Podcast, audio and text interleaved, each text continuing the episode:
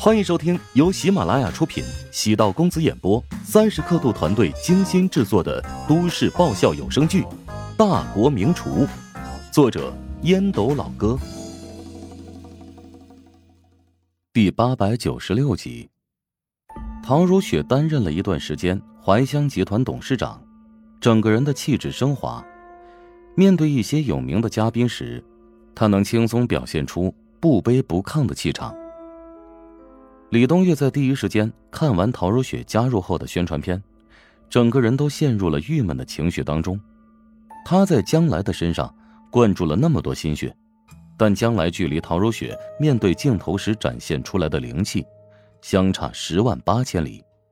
不出意外，巩辉要靠陶如雪重返荧幕，要打一个翻身仗了。陶如雪结束了今天的录制任务。他与还坚持在岗位的工作人员都打了个招呼，提前下班。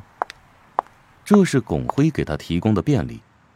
考虑到陶如雪家里有两个孩子，陶如雪正准备发动车子，手机响了起来，号码显示曹瑞妍。接通之后，传来大佬 K 那独特的男低音：“如雪在做什么？刚下班，准备回家。有个消息通知你。”外婆刚刚从瑞士出发了，是吗？我原本打算去看她的。陶如雪计划是在一两个月之后，等彻底入秋，气候更加适宜，带着两个孩子前往瑞士，主要照顾外婆的年龄，她应该在七十岁左右。长途旅行太累了。你那两个孩子还小，坐飞机跨国旅行不大方便，他也想早点见到你。作为东道主，我请他吃个饭吧。行，他落地之后，我会问问他的意见。陶如雪已经想好了方案，招待外婆，不如让乔治亲手烹饪一顿丰盛的美餐。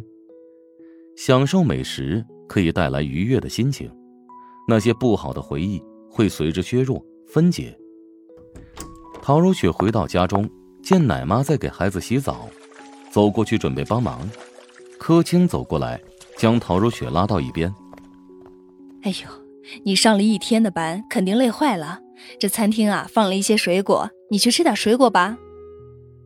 虽然工作很累，但是看到他们俩，我瞬间就满血复活了。天底下的妈妈都一样，孩子呀，就是精神能量棒。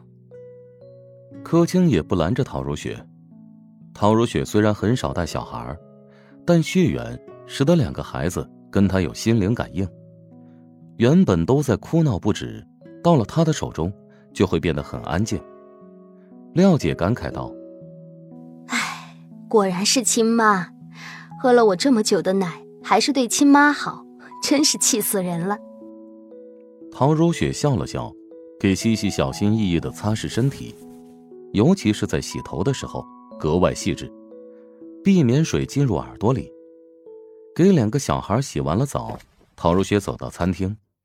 柯青将水果切成了碎小的块状，有西瓜、哈密瓜，还有苹果和李子。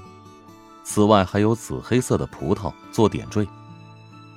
陶如雪用牙签吃完了两块西瓜。乔治这时用指纹开门，站在玄关换完鞋，陪陶如雪一起吃水果。陶如雪突然开始反思。自己现在的生活，虽然房子小了一点儿，住的人也多，略显拥挤，但现在的生活方式很温馨。丈夫和婆婆对待自己细致入微，公公尽管不太爱说话，但在很多细节之处也关心自己。这是以前在陶家没有经历过的感觉。乔治和公婆将自己既当成了客人。同时也希望拉近距离，将他融入家庭，从客人变成主人。乔治吃了点水果，进厨房准备晚餐。陶如雪在客厅里和柯青聊了一会儿。柯青在极短时间内就和小区内的邻居熟悉了。听着柯青如数家珍的报着隔壁楼上楼下的来历，陶如雪插不上嘴，但听着可乐。楼下的阿姨儿媳妇儿啊，是从事保险行业的，还说以后车险到期可以找他媳妇儿，哎，你说这保险真那么赚钱？年薪能过百万？保险行业也分岗位，我们经常接触的都是基层业务员，上面也有高层管理人员，年薪过百万的岗位，想必呀级别很高。阿姨之间聊天，免不了有吹嘘的成分。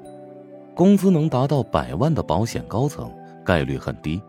当然，陶如雪也能猜出，柯青没少委婉的炫耀儿子和儿媳。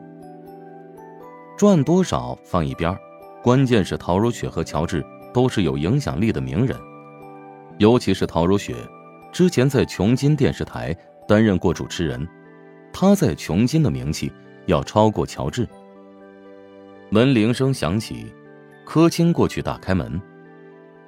哦，是隔壁的张阿姨，她过来送鸡蛋给咱们，特地呀从农村带回来的土鸡蛋，在外面用钱也买不到。西西和君城每天吃一个，一天的营养就足够了。唐如雪走过去，亲切笑道：“张阿姨，谢谢你了，进来坐会儿。”张阿姨偷偷的瞄着唐如雪，暗存。比电视里的样子还要好看，摇头摆手道：“ 我家里灶上啊还煲着汤呢，下次有空再聊。”柯青将张阿姨送出了门，返回后冲着陶如雪笑着解释：“嘿呦，这些邻居啊好奇着呢，有些人在车库里面看到过你，说你不爱说话。我跟他们解释啊，那是你腼腆内向。”我下次见到他们会主动打招呼、微笑的。柯青与陶如雪越是相处，越是觉得满意。尽管他那满屋的奢侈品让自己心有余悸，但平时相处时，他给人的感觉淡然如水、文文静静，想要发生矛盾都很难。陶如雪很珍惜现在的这种感觉，每天柴米油盐、家庭琐事，是他之前不曾经历过的。虽然柯青偶尔说话太直接，会冒犯人，但陶如雪清楚，那是将自己当成家人，才会毫无顾忌。热闹比冷清更有家的气息。乔治因为要负责一家人的晚餐，所以他最近这段时间下班都会早一些。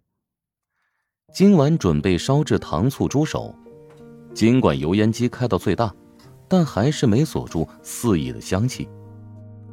吃完晚餐，休息片刻，乔治和陶如雪换上夜跑衣服，在小区附近开始飞驰。